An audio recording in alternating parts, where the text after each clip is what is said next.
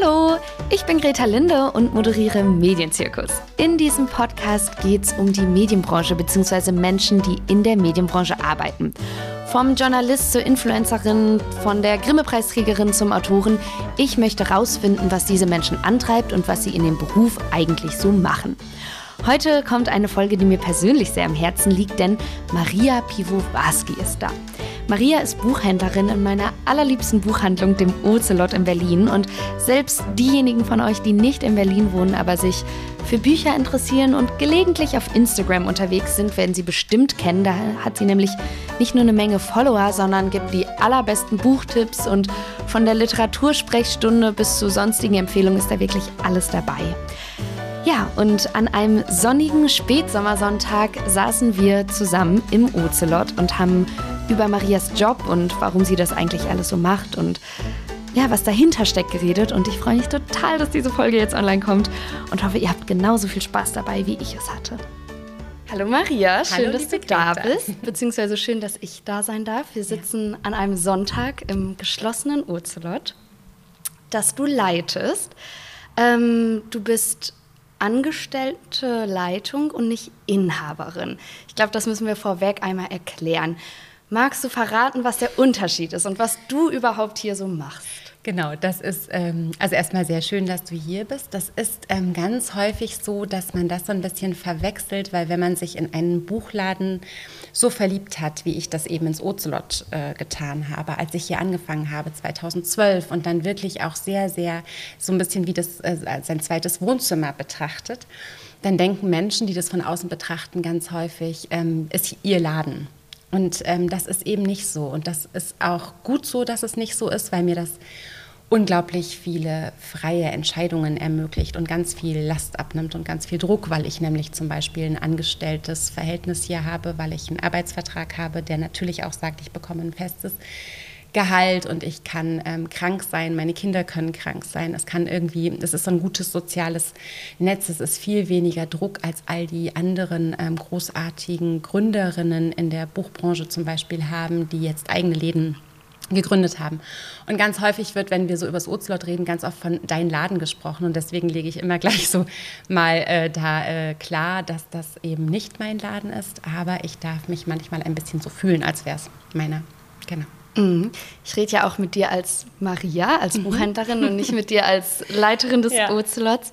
Ähm, von wegen Gründung und so würde ich gleich gern nochmal drauf zu sprechen kommen.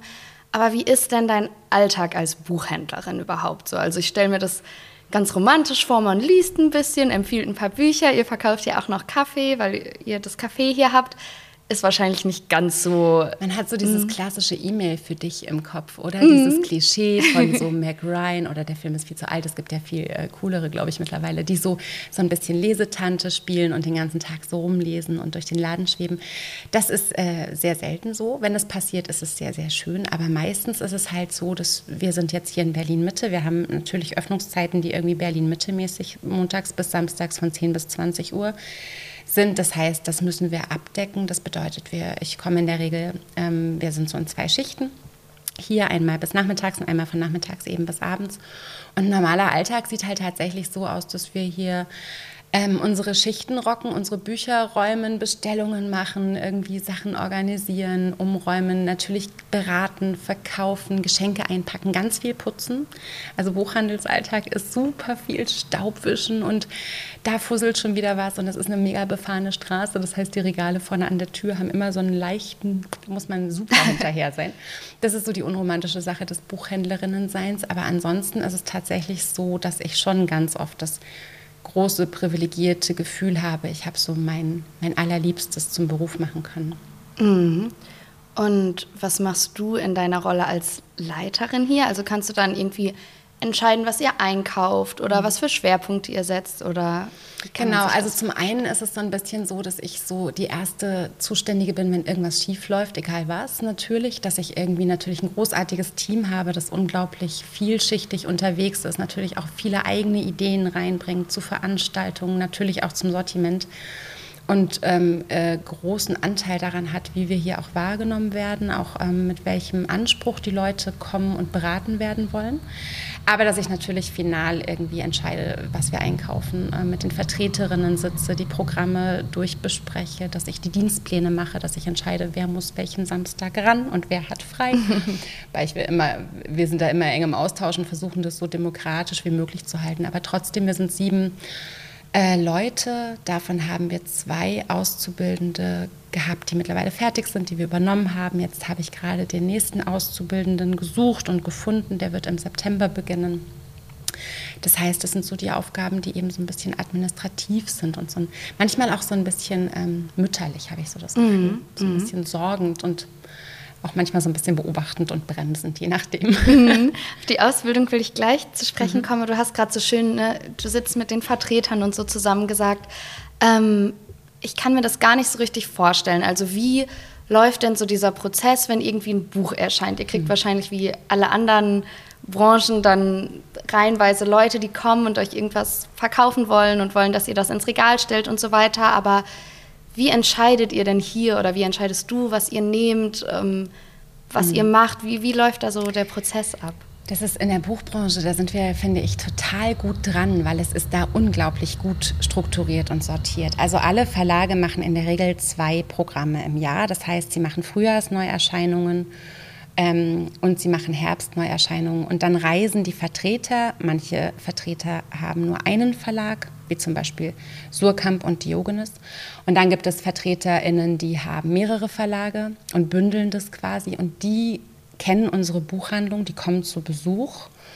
Und ähm, mit denen mache ich Termine und mit denen sitze ich da und ähm, bespreche die Vorschau. Die Vorschau ist so ein Katalog, den die Verlage dann für das jeweilige Programm machen. Ähm, in den Vorschauen steht genau drin, das erscheint von dem Autor, von der Autorin, darum geht's, das hat der die schon geschrieben, das ist wichtig, das ist ähm, das Thema der Stunde, das ist die Sprache der, äh, des Jahrhunderts, das ist der Roman, der Stimme der Generation und so weiter. Ne? Genau.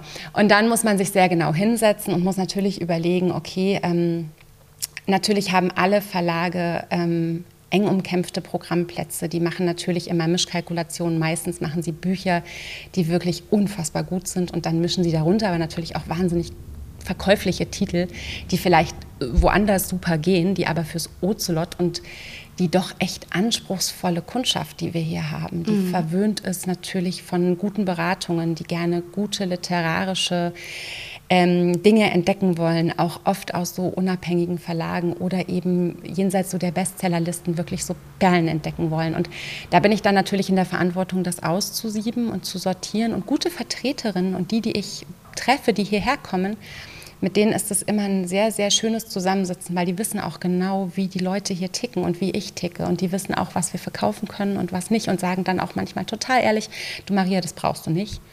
so, und davon brauchst du aber dreimal so viel, als du mhm. gerade denkst. Und ganz, ganz häufig liegen die richtig und die finale Entscheidung treffe natürlich aber immer ich. Und ich merke, was uns interessiert als Team, was wir gerne lesen, was wir gut finden, was uns anspricht, das ist auch das, worüber wir sprechen und das ist dann auch das, was wir viel verkaufen. Mhm. Du hast ja gerade schon die Ausbildung angesprochen. Was lernt man denn so als Buchhändlerin? Also ich glaube, ganz laienhaft gesagt, wird man ja wahrscheinlich denken, so, okay, man muss halt irgendwie viel lesen und dann wird man eingearbeitet wie in einem normalen mhm. Das ist es ja wahrscheinlich nicht. Wie, wie bildet man das aus? Also das ist ein duales System, so heißt es. Du suchst dir also einen Betrieb, der dich ausbildet. Da gehst du dann drei Tage in die Buchhandlung und lernst den praktischen Anteil. Und dann hast du ähm, eine Schule, die du besuchst, wo du eine Buchhändlerinnenklasse besuchst. Und das ist in Berlin, das Oberstufenzentrum Handel in Kreuzberg. Da gibt es die Buchhändlerinnenklasse wo du, und das ist jetzt die traurige, bittere Wahrheit, ganz viele Dinge lernst, die du gar nicht unbedingt brauchst. Wenn ich zum Beispiel brauche ganz viele Dinge von denen, die ich gelernt habe, nicht unbedingt. Also da geht es ganz viel um Gesetzeslagen, um Wirtschaftssachen, um ähm, Rechnungswesen und Buchhaltung. Da geht es um, um rechtliche Fragen, um Gründungsfragen natürlich. Ne? Welche Rechtsform gründest du, wenn du eine Buchhandlung eröffnen möchtest? Oder wie kalkulierst du deinen Ersteinkauf? Wie bezahlst du Rechnungen? Ähm, also im Sinne von, wie sorgst du dafür, dass die Marge möglichst groß ist, dass die Rabatte möglichst hoch sind, dass du möglichst mit Skonto und so weiter. Also alles solche Geschichten. Du lernst irgendwie. Ähm,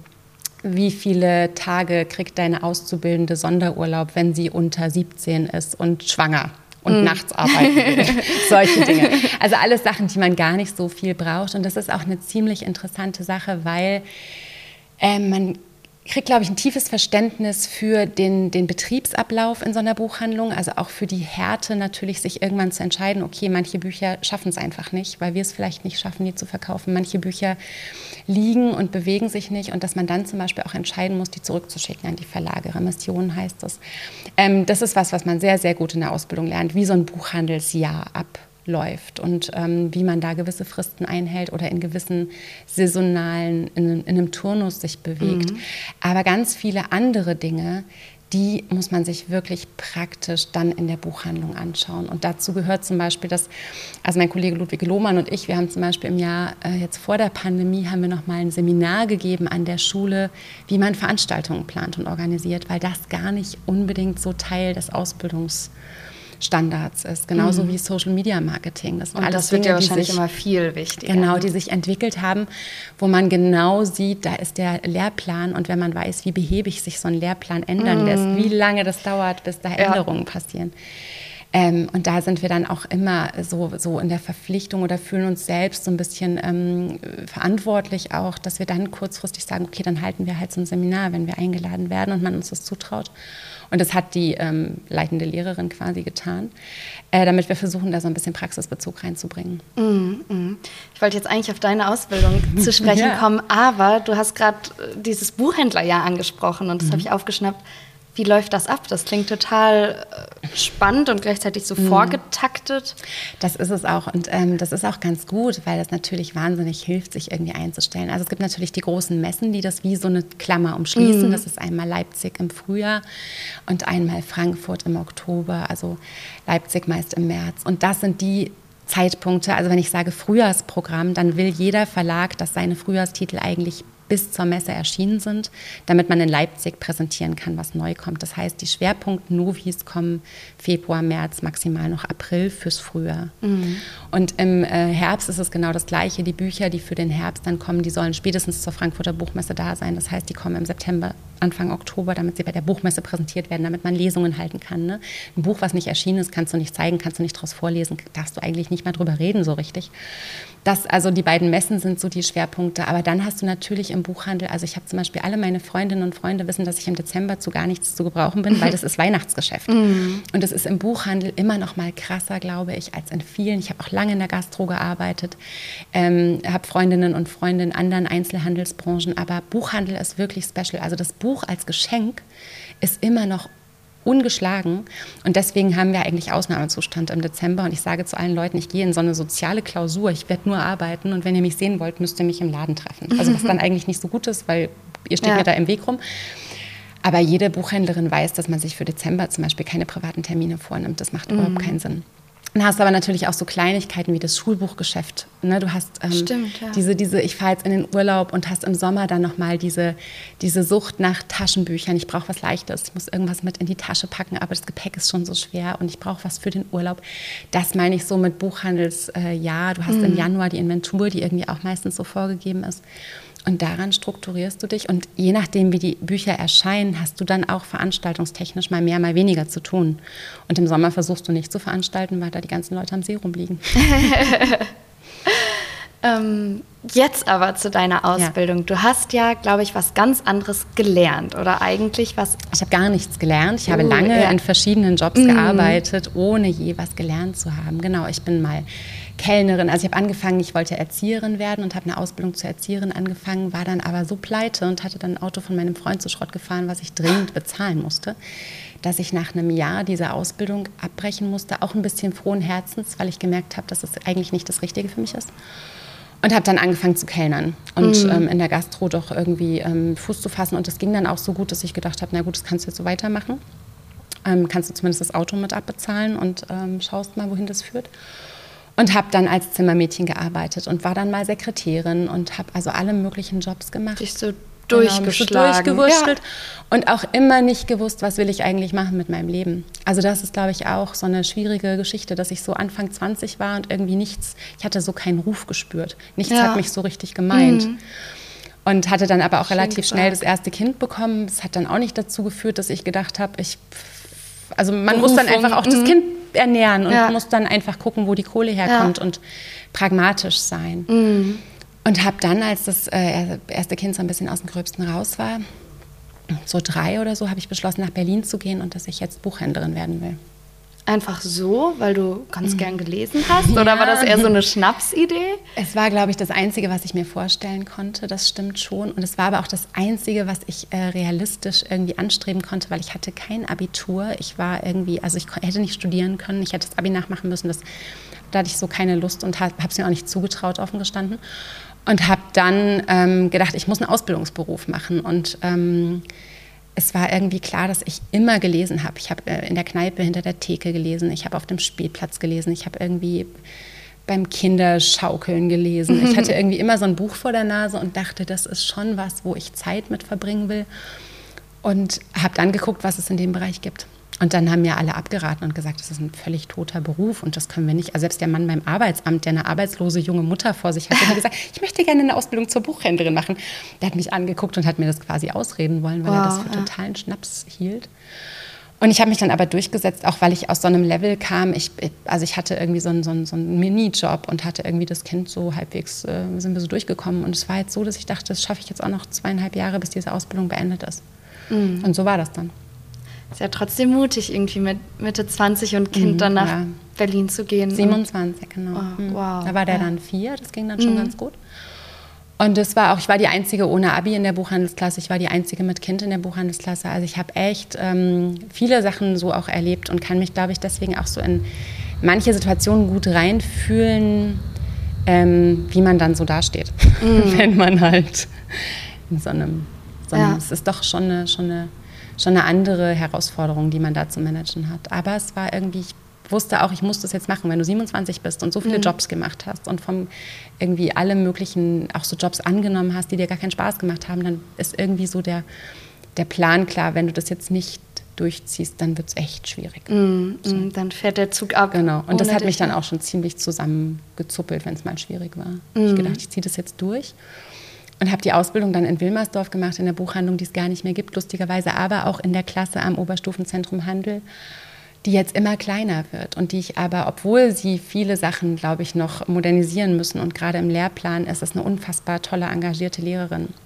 die da jetzt auch immer noch unterrichtet und die ein eigenes Turmzimmer eingerichtet hat mit einem kleinen Bibliotheksbereich, wow. wo man sich auch so, wo man mhm. Beratungsgespräche üben kann und so weiter. Ja. Das ist was, was ich ein bisschen unterschätzt hatte, so Literaturgeschichte und, und sowas, das kommt alles ein bisschen kurz. Und wenn du nicht so aus dem Akademischen kommst, ja. wenn du kein Abi hast, kein Germanistikstudium, ist ja auch so ein klassisches klassischer Ausbildungslehrgang für ganz viele abgebrochene Geisteswissenschaftlerinnen. Mm. Ja, dann stehst du schon da und denkst, ja, aber ich habe die ganzen Klassiker alle nicht gelesen. Ich dachte, ich lerne das hier und das mm. lernst du da halt nicht. Aber selbst an der Uni ist das so. Also ich hatte Literatur im Nebenfach ja. und manchmal in Seminaren saß ich da und dachte so, Gott, Greta, du bist so dumm. So, dann schmeißen die da irgendwie mit Begriffen um mhm. sich und viele haben Philosophie im Nebenfach und sonst oh, was ja. und man sitzt mhm. da und ist so, oh Gott, oh Gott, ich, ich dachte, alle lesen hier gerne und wir quatschen ein bisschen mhm. darüber. Aber dann geht es halt echt so, dass dann auch so ein, so ein, also man fühlt sich dann schnell einfach irgendwie nicht klug genug. Und ja. das ist eben auch so ein, ähm, das ist ein Ausbildungsberuf. Das ist mhm. ein klassischer Ausbildungsberuf und auch das, was hier ähm, täglich nötig ist, ist irgendwie nicht, ähm, nicht, der, nicht der philosophische Kanon oder sowas. Ja. Ne?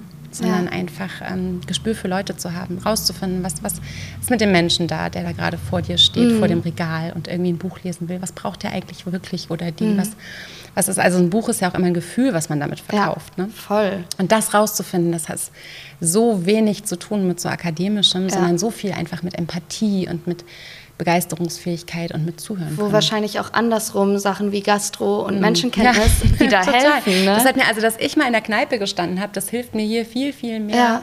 als es irgendwie so ein Germanistikstudium gemacht hätte. Ja. Mhm. Und wie findet man sowas dann raus, was die Menschen wollen? Also wenn du jetzt siehst, jemand steht vorm Regal, sprichst du die Person an oder lässt du die stöbern und mhm. Rätst erst, wenn die zu dir kommen und eine Frage haben? Ich weiß nicht, du kennst es ja vielleicht selber. Also mhm. wenn du in den Laden gehst und dann kommt sofort, hast du das Gefühl, du musst so performen. Jemand will irgendwie wissen, was du möchtest. Ja. Dann, mich nervt Uff, das immer unfassbar. Total. Und einer dieser Vorteile am Ocelot ist auch, dass es ein unfassbar weitläufiger Laden ist, mhm. sodass man echt so ein bisschen schlendern und gucken kann. Und die große Kunst ist eigentlich so, die Leute unbeobachtet fühlen zu lassen, aber trotzdem ziemlich fein zu merken, wenn sie eigentlich Hilfe wollen. Mhm. Es gibt natürlich die Leute, die sofort sagen, hey, ich brauche da mal ein Buch, habt ihr mal einen Tipp? Das ist total mhm. easy, weil dann weißt du sofort. Aber gerade Menschen, die man vielleicht auch nicht kennt, ne, die dann irgendwie so vom Regal schlendern, die wollen manchmal in Ruhe gelassen werden. Und manche sind aber gerade auch so ein bisschen Introvertierte oder so, die dann wirklich so denken, jetzt komm doch mal und hilf mir mal.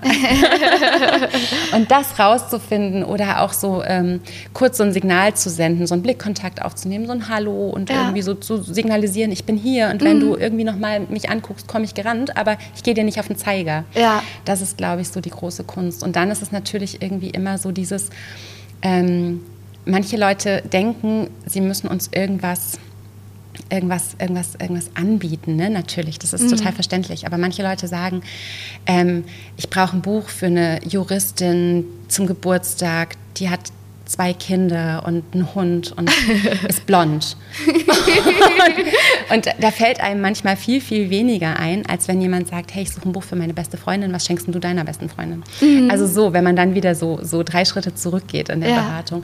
Und dass man auch so ein bisschen rausfindet, manche Leute haben das Gefühl, sie müssten was fragen nach einem Titel, weil sie ihn irgendwo gelesen oder aufgeschnappt mhm. haben oder weil der im Freundeskreis ganz viel gelesen wird.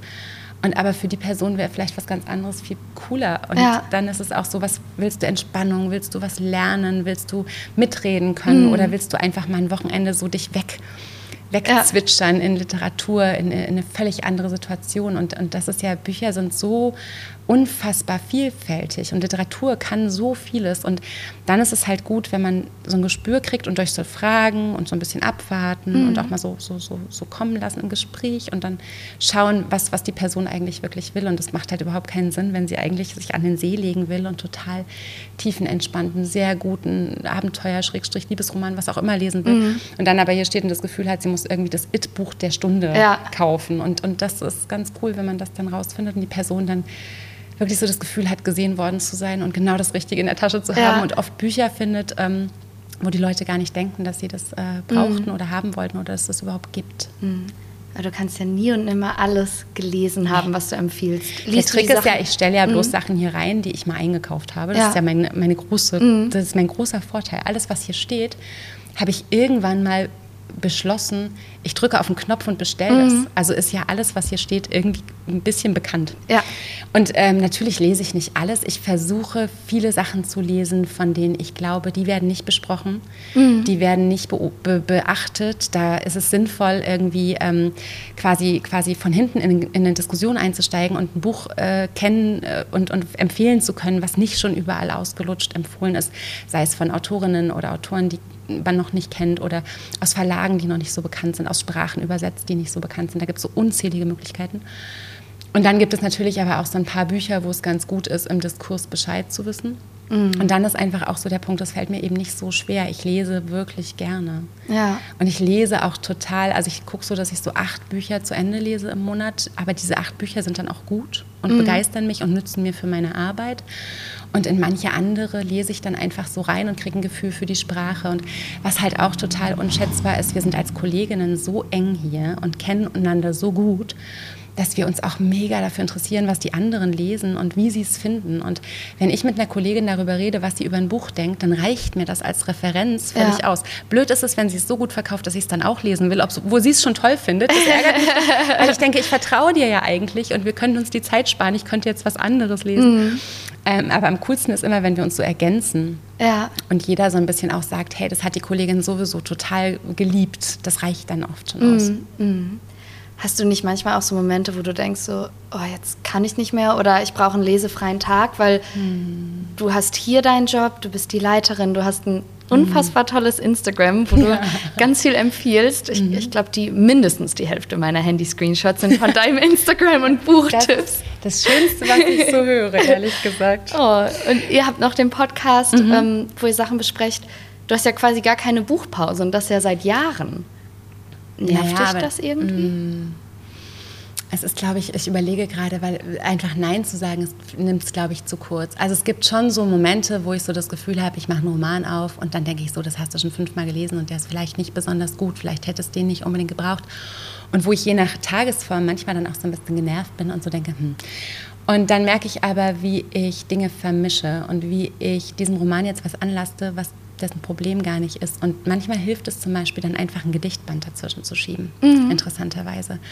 Und, und, und wieder zu gucken, was Sprache kann und wie man sich begeistern lassen kann. Und warum ich das überhaupt mache, ist ja nicht, um Romane wegzuknuspern wie so eine Haselmaus oder sowas. Das ist ja überhaupt nicht mein Ziel. Sondern ich habe immer noch ein tiefes... Ähm, also eine tiefe Begeisterung ganz oft, wenn Lektorinnen und Lektoren über Bücher sprechen, die sie unbedingt machen mussten. Ne? Der Tenor ist ja immer, es erscheinen zu viele Bücher, ne? es ist ein viel zu großes Programm, es sind viel zu viele mhm. Titel, die ähm, auf den Markt geschmissen werden und dann müssen die nach einem halben Jahr laufen oder sie sind quasi verloren für alle Zeiten. Und was ich aber feststelle, ist immer, wenn ich mit den Menschen im Gespräch bin, die diese Bücher finden oder diese Texte oder diese, diese Stimmen, diese Autorinnen, ähm, mit welcher, mit wel, also dass das wirklich was bedeutet in den Verlagen. Ganz, ganz viele Programmplätze sind wirklich mit so viel ähm, Begeisterung besetzt und ausgesucht, ähm, dass ich dann auch denke, dass die können nicht auf ein Buch in ihrem Programm verzichten, mhm. weil sie wirklich, irgendein Lektor hängt immer dran oder eine ja. Lektorin mit dem ganzen Herzen. Und dann ist es eben meine Verantwortung zu gucken, okay, wenn ich irgendwie fünf Berlin-Mitte-Romane von äh, 30-jährigen Männern lese, dann ist es kein oh, Wunder, dass es mir irgendwann auf den Zeiger geht, weißt du? Und dann ja. ist es meine Verantwortung, äh, nicht den Buchmarkt dafür verantwortlich zu machen, sondern mein Auswahlverhalten. Ja, ja. ja willst du sagen, wer die einfällt? Ja, Allegro Pastel fand ich ganz so. furchtbar. Ja, also. Ja, ist, aber das ist ein super Streitbuch, weil ich mhm. ich finde, dass er, also es ist ja auch so ein interessantes Buch gewesen, wo der erste Impuls natürlich ist, um Gottes Willen, ja. Mhm. Und wie unaushaltbar mhm. eitel, wie unaushaltbar posch und, und hipster und schrecklich und wie zu viel von allem. Und ich mich dann immer gefragt habe, ist es nicht genauso komponiert? Ist es nicht, soll ja. es nicht das auslösen? Genau, ja. Und ist es nicht riesengroße Kunst? Und ich bin nicht der größte Live-Rand-Fan mhm. eigentlich, aber ist es nicht riesengroße Kunst, dass er das hingekriegt hat, dass wir uns eigentlich fremdschämen, dass wir irgendwie denken, okay, so ein Pärchen kennen wir irgendwie mhm. zumindest in ja, einer weiteren Freundesbekanntschaft. Äh, und uns überlegen fühlen, weil wir denken, ihr seid so eine oberflächlichen Schmuggis. Ähm. Aber Voll. Ich, als ich das Buch gelesen habe, also mir wurde das von einem Kollegen ausgeliehen, mhm. habe ich das alles gar nicht mitgekriegt. Ich kannte das gar nicht oder diese diese Debatte, die, die das Diskussion. so losgelöst hat. und Glück. genau, habe das dann bin quasi mhm. selber dran getreten und hatte aber immer das Gefühl so, ich glaube, der Autor will selber so sein oder der findet die ganz cool und distanziert sich gar nicht davon. Mhm. Ah, es ist halt so die Frage, was machst du mit deinen Figuren? Ne? Und ich ja. mag eigentlich Bücher gern, die Figuren beschreiben, die gar nicht sympathisch sind.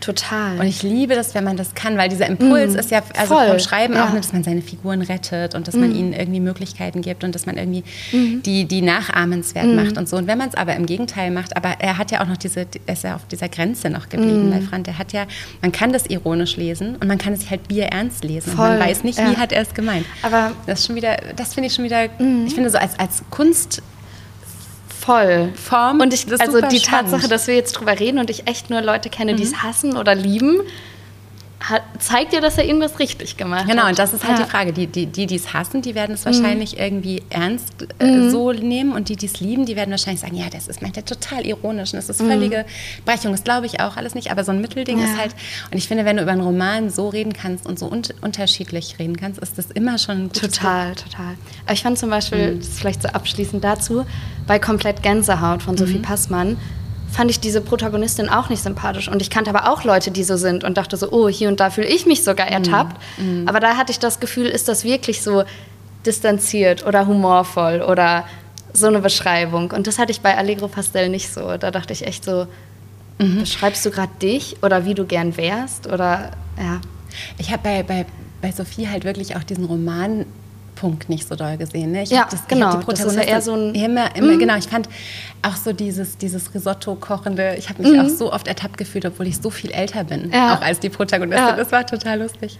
Und habe gedacht, es gibt einfach so äh, Bilder, die immer stimmen. Genau, und die sie genau. dann ganz genau seziert, so abruft, was super krasse Kunst ist, während ich bei, bei Leif Rand schon so das Gefühl hatte, der hat so seine besten Buddies porträtiert vielleicht mm, mm, oder ja, sowas. Ich ja. weiß es nicht. Aber es sind auf jeden Fall zwei so ähm, interessante.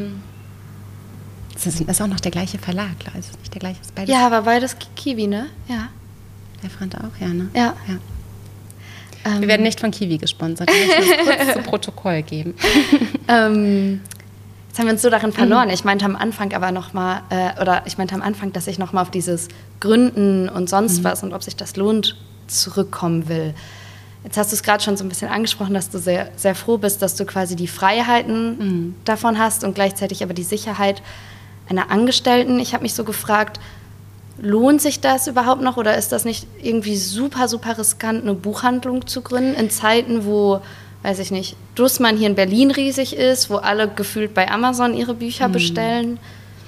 Das, das ist immer so, ich, ich sitze da in so einem bequemen Schaukelstuhl ne, und, und werde das oft gefragt mm. und denke dann immer, frag doch Leute, die, die wirklich auf, auf, auf dem harten Pferd reiten, ja. die könnten das bestimmt viel besser beurteilen, als ich da aus meinem Lammfell äh, entwickelten Schaukelstuhl. Aber trotzdem glaube ich folgendes, mm, der Trend ist anders. Also in, mhm. in Berlin schon. Leute, Leute merken, was sie irgendwie mit ihrem ähm, Online-Konzern-Bestellverhalten in den Städten, in den Kiezläden aus, mhm. äh, anrichten und auslösen. Die haben ein gutes politisches Gespür dafür, zumindest in Berlin, mhm. in, den, in den Bezirken in den Kernbezirken quasi Mitte Prenzlauer Berg, du weißt schon, ne, ja. wo man sich irgendwie, ähm, wo man sich das Karma technisch äh, nicht mehr erlauben will, dort zu ja. bestellen. Da ist also ein, ein, Wachstum und ein Interesse auch an so guten, kleinen, sortierten, mhm. gut ausgewählten Läden. Und da ist auch klar, mit seinem Kassenbon unterstützt man da quasi direkt Menschen und Arbeitsplätze und auch kulturelle Räume. Das sind Buchhandlungen Voll, ja eben ja. auch. Ähm, ich finde, dass dieses, also das hat man ja gesehen, dass die großen Ketten, äh, und ich finde auch Dussmann gehört zu einem gewissen Teil eher zu Thalia und Hugendubel mhm. als in die Buchhandlungs-Indie-Szene. Äh, ähm, natürlich. Und, und da ist auch der Trend ganz eindeutig. Es gibt die Leute, die immer irgendwie bei Thalia kaufen oder bei Hugendubel, die dann auch bei Dussmann kaufen, denen das egal ist, weil die die Auswahl wollen, weil die irgendwie die Menge wollen und die Kaufhausmusik und Fahrstühle und was weiß ich was noch. Und dann gibt es eben die anderen, die gezielt sagen, ich will aber meine Buchhändlerin kennen und meinen Buchhändler und ich will wissen, dass die eben da ähm, Lesungen veranstalten mit Leuten, ähm, die ich sonst vielleicht überhaupt nicht kennen würde oder, oder äh, Stimmen, die ich nicht entdecken würde, die irgendwie eine kulturelle Verantwortung für ihren Kiez irgendwie spüren und, und ähm, kleine Verlage unterstützen und so weiter. Und ähm, gerade diese Auswahl, und bei diesen großen Ketten weißt du ja nie, wer hat das Buch ausgewählt, was da liegt. Da gibt es Warenkostenzuschüsse, die von Verlagen gezahlt werden, damit Bücher auf dem Eingangstisch liegen. Wow, das ist ja. genau und in jedem Thalia steht der, also ich wollte gar nicht jetzt deren Namen sagen, aber da steht der Tisch mit dem Buch XY wochenlang genau dort, weil mhm. das so ausgehandelt wurde. Wow, ja. Genau und das ist total legitim, glaube ich auch. Ähm, so finanzieren die sich halt, mhm. aber ich will halt ganz offen gestanden und ich bin froh, dass ich diesen Luxus habe, dass meine Chefs äh, mich da auch ähm, das machen lassen. Ich will sagen, ich will die Bücher ins Fenster packen und an den Tisch am Eingang, äh, den wir nicht haben, aber wenn wir einen hätten, mhm. die wir toll finden, die wir fördern wollen, die wir, die wir gern gelesen haben, die uns literarische Glücksstunden beschert mhm. haben und nicht, weil der Verlag sich da eingekauft hat und das bezahlt hat, dass wir die ins Fenster tun. Ja. Das, also da, da, das ist so eine, so eine Authentizität, die auch, glaube ich, so entscheidend ist. Und ich glaube, dass es immer sich lohnt. Du hast ja nach Gründungen gefragt mhm. und ich beobachte das ja auch in Berlin mit großem Interesse. Und als Emilia Skiset gegründet mhm. hat zum Beispiel, waren wir auch vorher in Kontakt, weil sie natürlich, also wir waren hier im Lesekreis zusammen und wir haben uns viel unterhalten. Und, und ich habe mit großem Interesse wahrgenommen, wie sie das macht und, und was sie da tut und gerade sich irgendwie zu zu begrenzen und sich klar zu machen, okay, es gibt so, so und so viele lieferbare Bücher, du musst dich spezialisieren, du musst der Ort werden, wo man das und das erwarten kann und dann das und das auch bekommt, auch an Beratung. Das ist so wesentlich und deswegen mhm. laufen auch Buchhandlungen gut, wie Hemmet, diese Krimi-Buchhandlung oder also Buchhandlungen, die irgendwie wirklich so ein, so ein, Programm haben und wo man weiß, das sind die Spezialisten genau für den mhm. Fall. Ja? Wie viele Leute ich in Fantasy-Fragen zu Otherland schicke, weil ich weiß, die wissen Bescheid. Ja ja, das ist, oder, oder Sadik, die französische Buchhandlung da unten. Ich brauche mir kein einziges französisches Buch in diesen Laden mhm. tun, weil die einfach so gut sind. Ja. ja. Das heißt, es, du kannst jetzt wahrscheinlich auch nur so ein bisschen für Berlin sprechen, aber hier ist es so, dass ihr in, den, in der Buchszene oder im Einzelhandel, es klingt ja so eher mhm. Zusammenhaltet oder zusammenarbeitet und das nicht so ein Ding ist wie, oh Gott, da hat jetzt auch eine mit ähnlichem Profil aufgemacht und wir müssen aber stärker sein und die nehmen uns hier die Kundschaft weg. Ja, also ehrlich gesagt, ich versuche auch zu gucken, was in anderen Städten dieses mhm. Landes so passiert und EGES in Ulm oder Literatur Moz in München und bin denen so, ich finde, wir sind so eine, vielleicht liegt das daran, dass wir mit so einem verdammt geilen Medium arbeiten, mhm. dass wir alle auch so ein bisschen finden, wir sind per se schon auf der guten Seite. Also ja. irgendwie habe ich das Gefühl. Ähm, ist jetzt auch zweischneidig gute Seite, aber dass wir auf jeden Fall natürlich uns freuen, wenn irgendwo Projekte gut funktionieren, dass ich mich irgendwie freue, wenn EGES irgendwie den zweiten Laden aufmachen kann in mhm. Ulm und ähm, wir auch nicht Konkurrenz so krass ähm, denken müssen oder Konkurrent, weil wir natürlich durch die Buchpreisbindung wahnsinnig geschützt sind. Ja. Zum Glück, jedes Buch kostet überall gleich. Jedes neue Buch, das du kaufst, muss überall, also jetzt deutschsprachige, muss überall gleich kosten.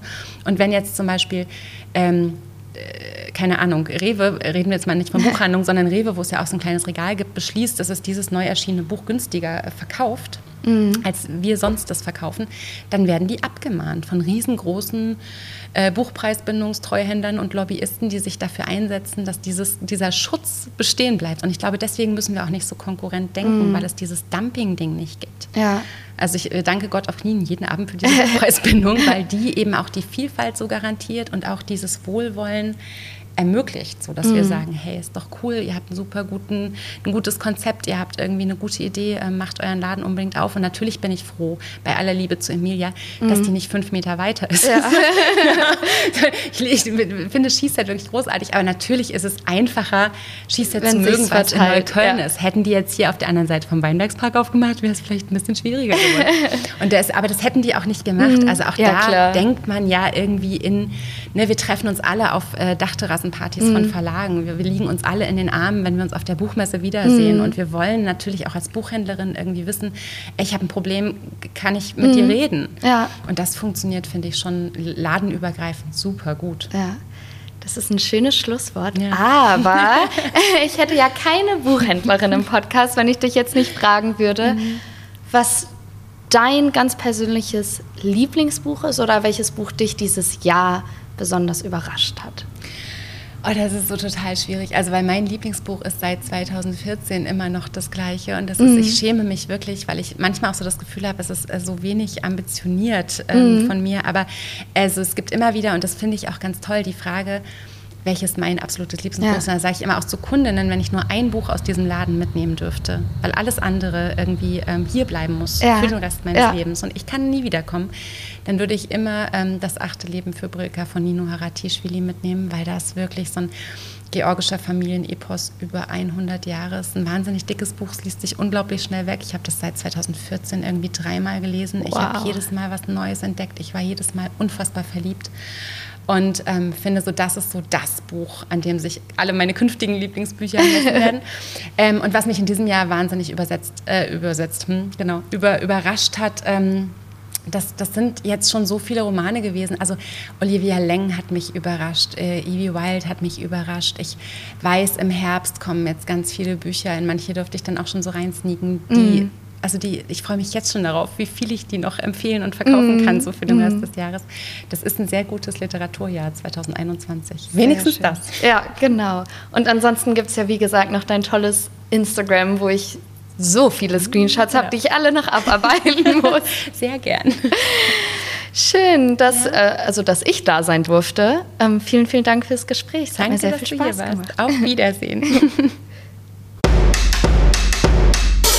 Vielen, vielen Dank fürs Zuhören.